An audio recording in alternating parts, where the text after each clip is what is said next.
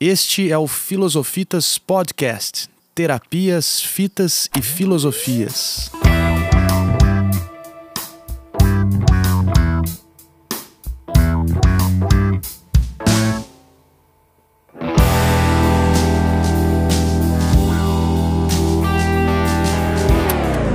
Bom dia, boa tarde, boa noite. Sejam bem-vindas as pessoas que aqui chegam e nos escutam.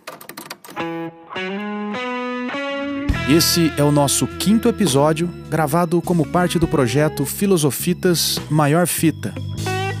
Sou Leonardo Leospa, licenciado em Filosofia e membro coordenador do coletivo cultural e território de cultura Filosofitas.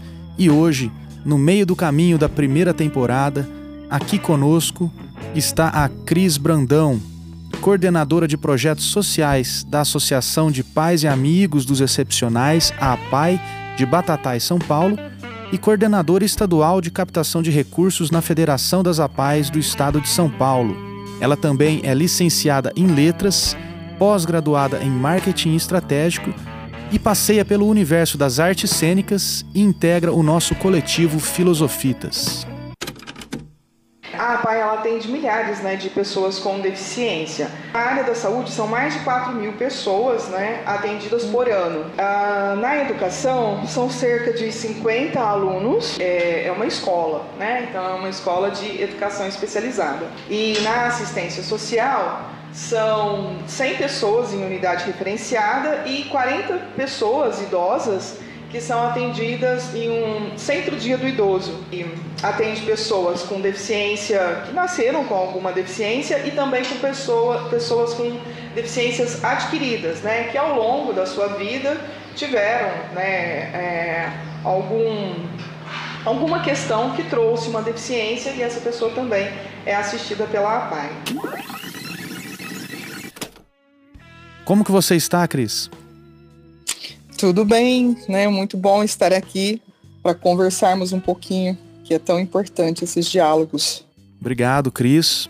Para variar, sem variar, dando continuidade a este programa, vou fazer aqui a pergunta derradeira do portal de Delfos, que dizia: Conhece-te a ti mesmo. Se apresenta aí pra gente quem é você ou que enigma que te conta.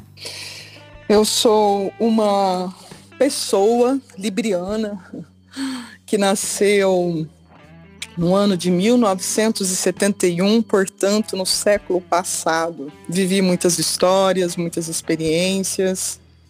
Muito prazeroso, né, estar nesse, nesse universo.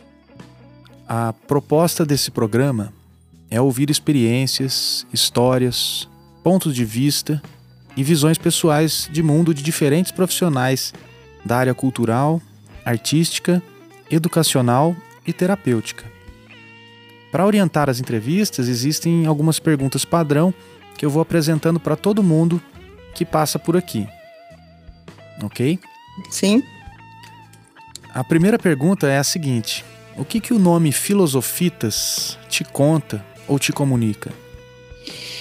Filosofitas, né? É, é uma contração né, de duas palavras filosofia e fitas, né? E fitas para mim é uma palavra bastante filosófica, traz muitas memórias afetivas e essas memórias elas se sobrepõem, mas a que mais me marca é da, da minha mãe. Ela fazia Maria Chiquinhas com os meus cabelos e depois com muito jeito, com muito carinho, ela pegava duas fitas de cetim, principalmente, e colocava fazendo laços. E, e assim eu ia para a escola, festas, missas, com um sentimento assim muito grande de que eu era querida, era amada, e isso era muito por conta das fitas. É, a minha mãe, ela costurava, né? Ela produzia muitas coisas e é, ela fazia roupas para nós, né? Diversos figurinos para mim, para meu irmão, para minha irmã. E e assim ela colocava sempre fitas combinando né, no, no meu cabelo. E essas fitas elas tinham vários, várias cores, né, vários tons. É, tinham fitas vermelhas, verdes, azuis. E principalmente assim com a fita azul eu lembro de uma de organza, né? organza é um tecido transparente, é, parecia que ela fazia uma escultura, né? É, eram laços que que né, trazem em mim assim é, sentimentos que até hoje é, me marcam muito, né? E filosofitas, né? Me lembra é, muito essa questão da, da minha mãe, porque a minha mãe ela sabia muito de muitas coisas, né? Ela foi uma grande artista na arte culinária, né? Porque isso é uma arte, uma arte mesmo. Ela criava, inventava, né? Parecia que usava princípios de alquimia, né? Com sabores, aromas. E isso me lembra muito Paulo Freire, né? Com a, com a frase não há saber mais ou saber menos, há saberes diferentes. E então filosofitas é uma palavra que me traz lembranças muito lindas, né? Um, repletas de saberes e fitas. Obrigado por partilhar essas histórias. O nome Filosofitas, então, remetendo ao fazer culinário, ao vestuário. Muito interessante essas relações sendo estabelecidas com o nome. Vou aproveitar e fazer agora a segunda pergunta. Por onde vão suas memórias e pensamentos, especificamente com aquelas fitas cassete e VHS que eram utilizadas para gravar ou para ouvir ou assistir sons e vídeos? É, volto lá para esse mundo, né, Léo, das lembranças, né, que me trazem a percepção de que eu sou uma pessoa muito privilegiada, né, por viver esse tempo de uma transição aí gigantesca, né. Poxa vida, é, hoje nós ouvimos música no celular. E as fitas cassete me levam para um mundo mágico, né? Gravadores. No aniversário de dois anos da minha irmã, é, nós passamos ali brincando, né, com os gravadores. Eu tinha nove anos, dez anos, por volta de nove, dez anos. E esse gravador ele tinha um microfone e nós podíamos gravar e ouvir nossas vozes, né? Era magia pura. Sim. É, a gente também tinha aquela possibilidade de ligar nas rádios locais, né? Eu acredito que aqui em Batatais eram duas rádios na época. E nós pedíamos música para gravá-las nas fitas. A gente ficava torcendo, né, rezando para o locutor não dizer nada enquanto a música tocava. E tinha também a questão das melhores fitas, né? A BASF, ela era bem conceituada. Inclusive eu tinha uma que chamava Basfita.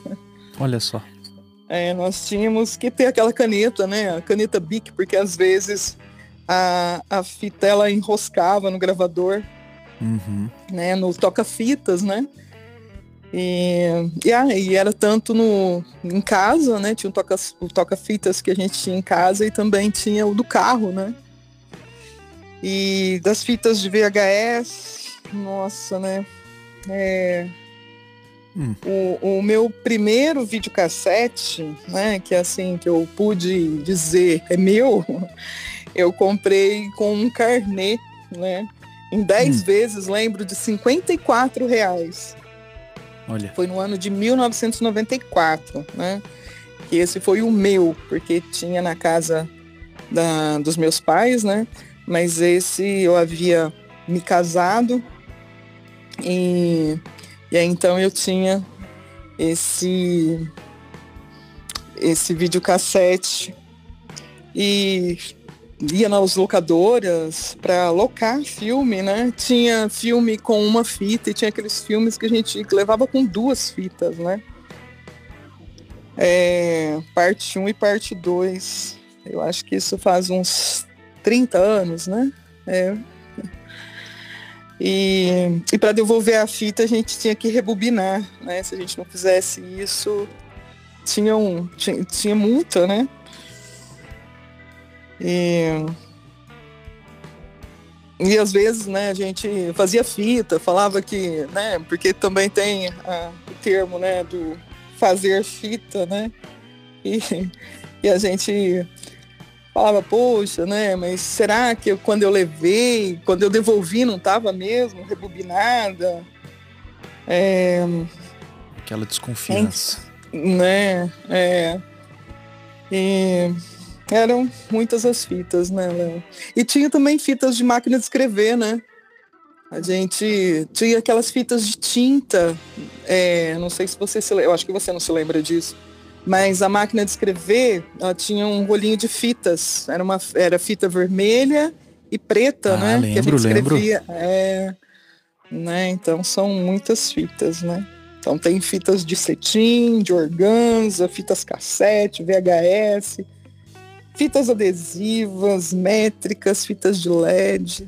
São muitas fitas, né, Léo? Muitas fitas. Bom, depois do Filosofitas e das fitas, a gente quer te ouvir agora sobre a filosofia. Quando que essa palavra, ou que seja alguma expressão relacionada a ela, apareceu na tua vida? É, eu acho que foi na escola mesmo, viu, Léo?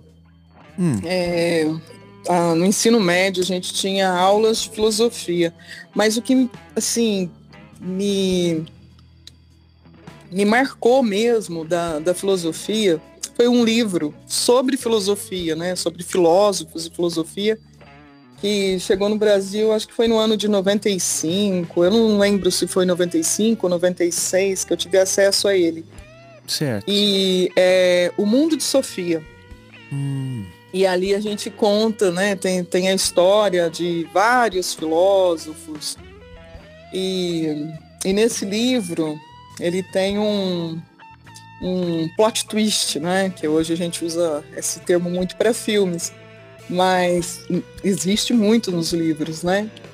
E, e eu fiquei assim, encantada com aquilo, né? De, de perceber junto com uma personagem é, o, o que estava acontecendo né, naquela história. Então, a, a percepção da, da, da, filosofia mesmo, porque antes eu via filosofia muito.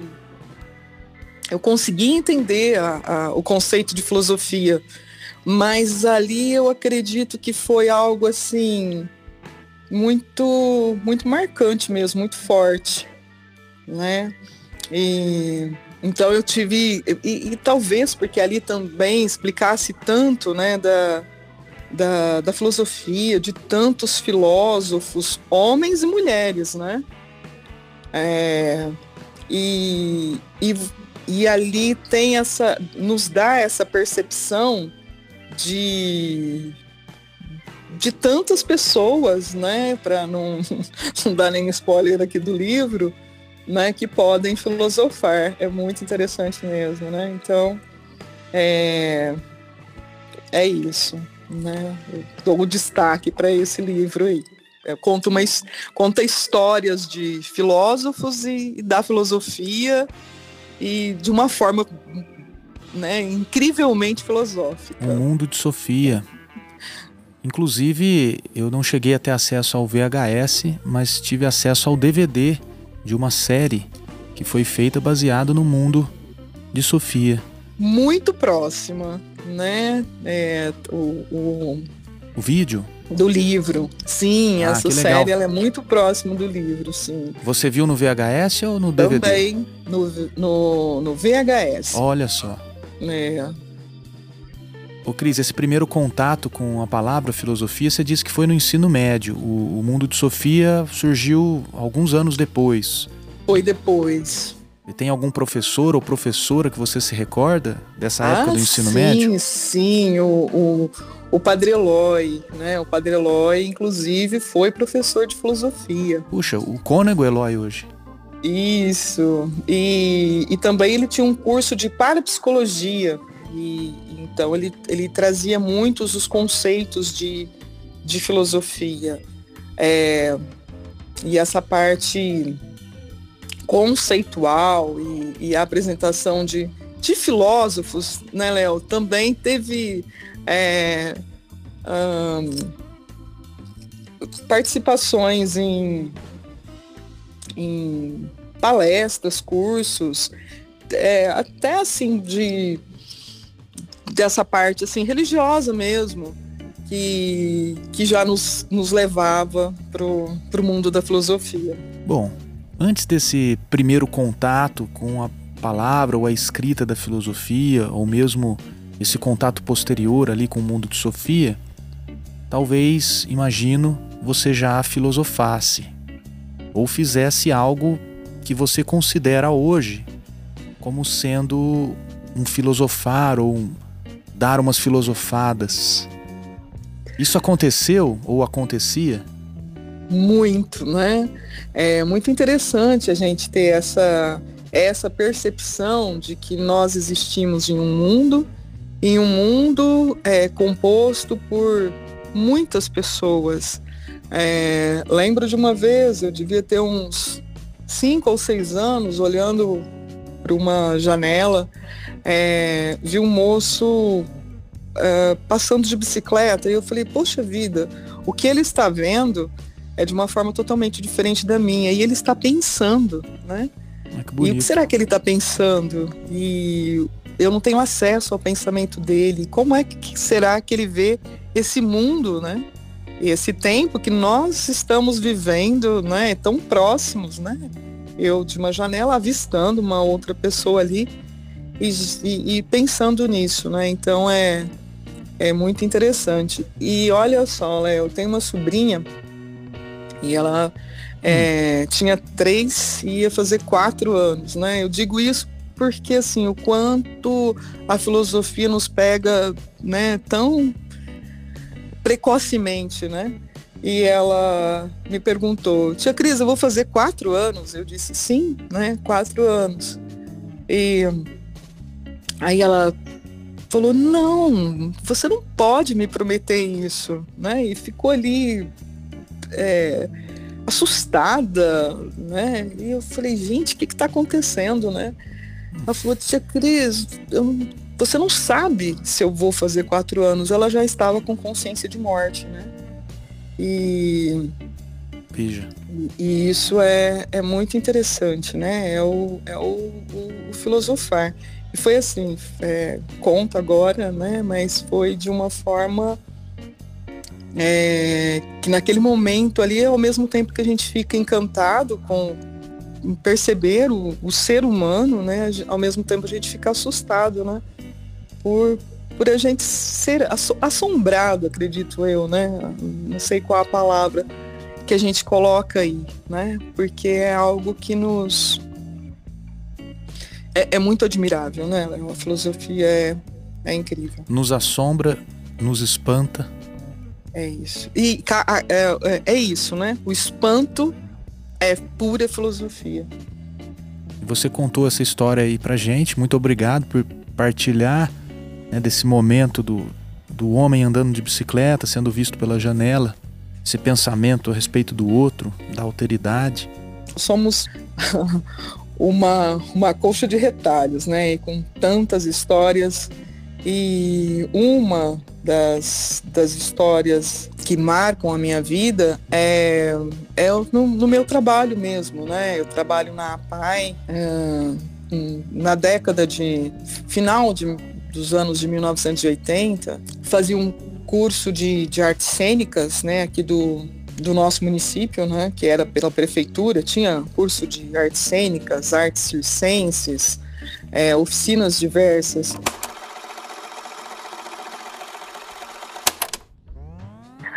Havia uma aldeia em algum lugar, nem maior nem menor, com velhos e velhas que velhavam.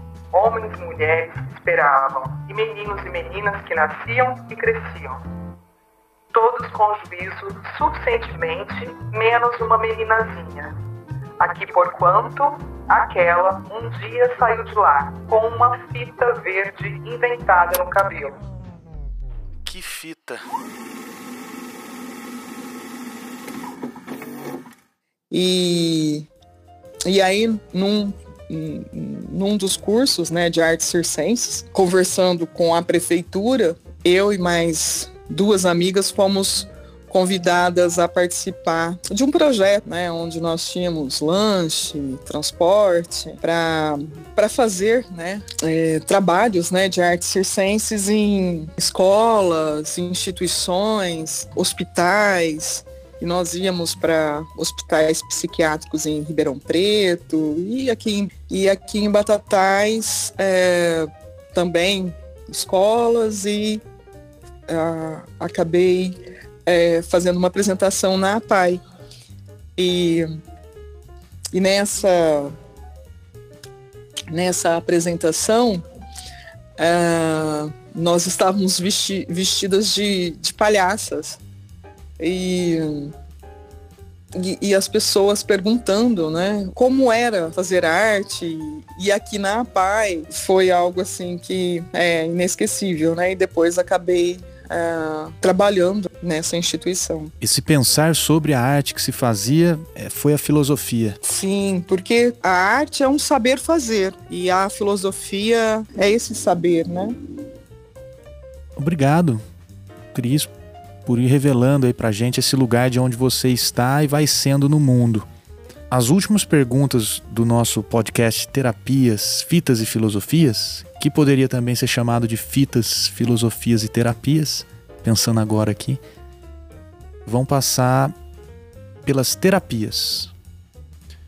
A gente sempre fala, e vamos continuar repetindo, que para o Filosofitas, a filosofia tem uma dimensão de poder ser aplicada na vida o filosofar ou provocar pelo filosofar, por essas vias da filosofia, a gente acredita que pode nos aproximar da saúde e do bem-estar, ou do estar bem. Você já ouviu falar sobre essa relação possível entre filosofia e movimentos terapêuticos? Se sim, conta pra gente como é que foi isso. É, Léo, é, no lugar onde eu trabalho, eu vejo muito essa questão é, da, da filosofia como terapia, porque as pessoas elas vão trazendo histórias é, e, e, nessas histórias elas vão conversando umas com as outras, participando de, de grupos, né? E não só onde eu trabalho, como em, em vários lugares a gente percebe que as pessoas é, é, contando histórias, fazendo arte, ah, diversas artes, né? Escultura, pintura, é, como eu disse para você, é, nós participando destes, é, desse trabalho de artes circenses, visitando hospitais, escolas, é, é, é, é, muito perceptível o quanto a, a filosofia, da forma como nós sabemos e entendemos, antes mesmo de conhecer a palavra filosofia é, ou disciplina de filosofia numa escola, uh, a gente consegue entender, perceber o quanto que isso muda, né? O quanto que isso é, é nos aproxima do humano. É, tive uma, uma, uma, grande amiga que participou de um de, de um atendimento né, de, de filosofia clínica e ela né, trouxe relatos ah, muito, muito bons e Legal. eu conheço também é, terapeutas que trabalham né, com essa questão da, da, da filosofia, da, das, das histórias de vida de cada um e que conseguem né, resultados muito muito bons mesmo, né, com, com as pessoas. E isso é maravilhoso, né? Agora encaminhando para o final do episódio, a ideia é te apresentar aqui o trecho de um livro da filosofia clínica, entendido aqui como um movimento surgido no sul do Brasil na década de 1980, e ouvir a sua opinião sobre este trecho. Pode ser? Claro. Então vamos lá. O trecho é de um livro chamado Filosofia Clínica e Humanismo, da editora Ideias e Letras, e ele foi escrito pelo professor titular da Universidade Federal de São João del Rei, o professor José Maurício de Carvalho. O aspecto fundamental do humanismo presente na filosofia clínica é o reconhecimento da singularidade existencial e liberdade do homem, uma subjetividade que se faz com suas escolhas, um ser que é o que se faz. A singularidade existencial nos impede de tratar a pessoa como coisa quando ela está no exercício de sua liberdade. Singularidade existencial significa que somos um mundo particular e este mundo se organiza com regras próprias. Cada pessoa é única também pela forma como ela se relaciona com o que a cerca. Ela está em certo ponto do espaço, integra uma cultura, vive em certo momento do tempo, todos os elementos que contribuem para que ela seja única. No entanto, estes aspectos não são tudo. A carga genética, suas experiências, sua estrutura de pensamento também atuam para individualizá-la. Sua vida é pautada nas escolhas que fez e faz a partir dos elementos que a singularizam. É que nós somos únicos. O que mais nos aproxima, né, o que nos torna iguais são as nossas diferenças, né? Todos somos diferentes, todos uh, temos percepções únicas, irmãos gêmeos, né, filhos do mesmo pai, da mesma mãe, é, vivendo uma mesma realidade no mesmo tempo, têm pensamentos, é, percebem, né, tem uma percepção diferenciada de tudo aquilo que que enxerga muita riqueza né, nessa, nessa diferença, nessa forma de ser humano. Ser humano é ser diferente. É isso que nos, ninguém é igual a ninguém. Cada um tem o seu mundo, o seu universo, a sua percepção. Volto lá naquela questão do moço na bicicleta, tão próximo ali, vivendo na mesma cidade, no mesmo tempo, numa realidade né, tão diferente. Cris, com que fala ou mensagem você gostaria de finalizar essa nossa conversa? Como você disse, eu trabalho, um dos meus trabalhos, né, é na Pai. E as pessoas falam assim, ah, a Pai trabalha é, com pessoas com deficiência. O preconceito é justamente pelo não saber, né, pelo desconhecimento, né, o, o não saber dá medo. Acredito que as pessoas, nós todos, devemos buscar ao máximo nos conhecer e conhecer o mundo que a gente vive, para que a gente tenha menos medo. E com menos medo a gente vai ter menos preconceito. Sigamos, que fita, hein? Maior fita. Sigam a gente lá no arroba filosofitas1 no Instagram, arroba filosofitas no Facebook, nosso canal no YouTube e o nosso site www.filosofitas.com.br. Valeu, Cris. Muitíssimo obrigado. Valeu, Léo. Gratidão. Até. E obrigado a vocês, pessoas que nos ouvem, movimentando essa nossa coletividade coletiva. Até a próxima.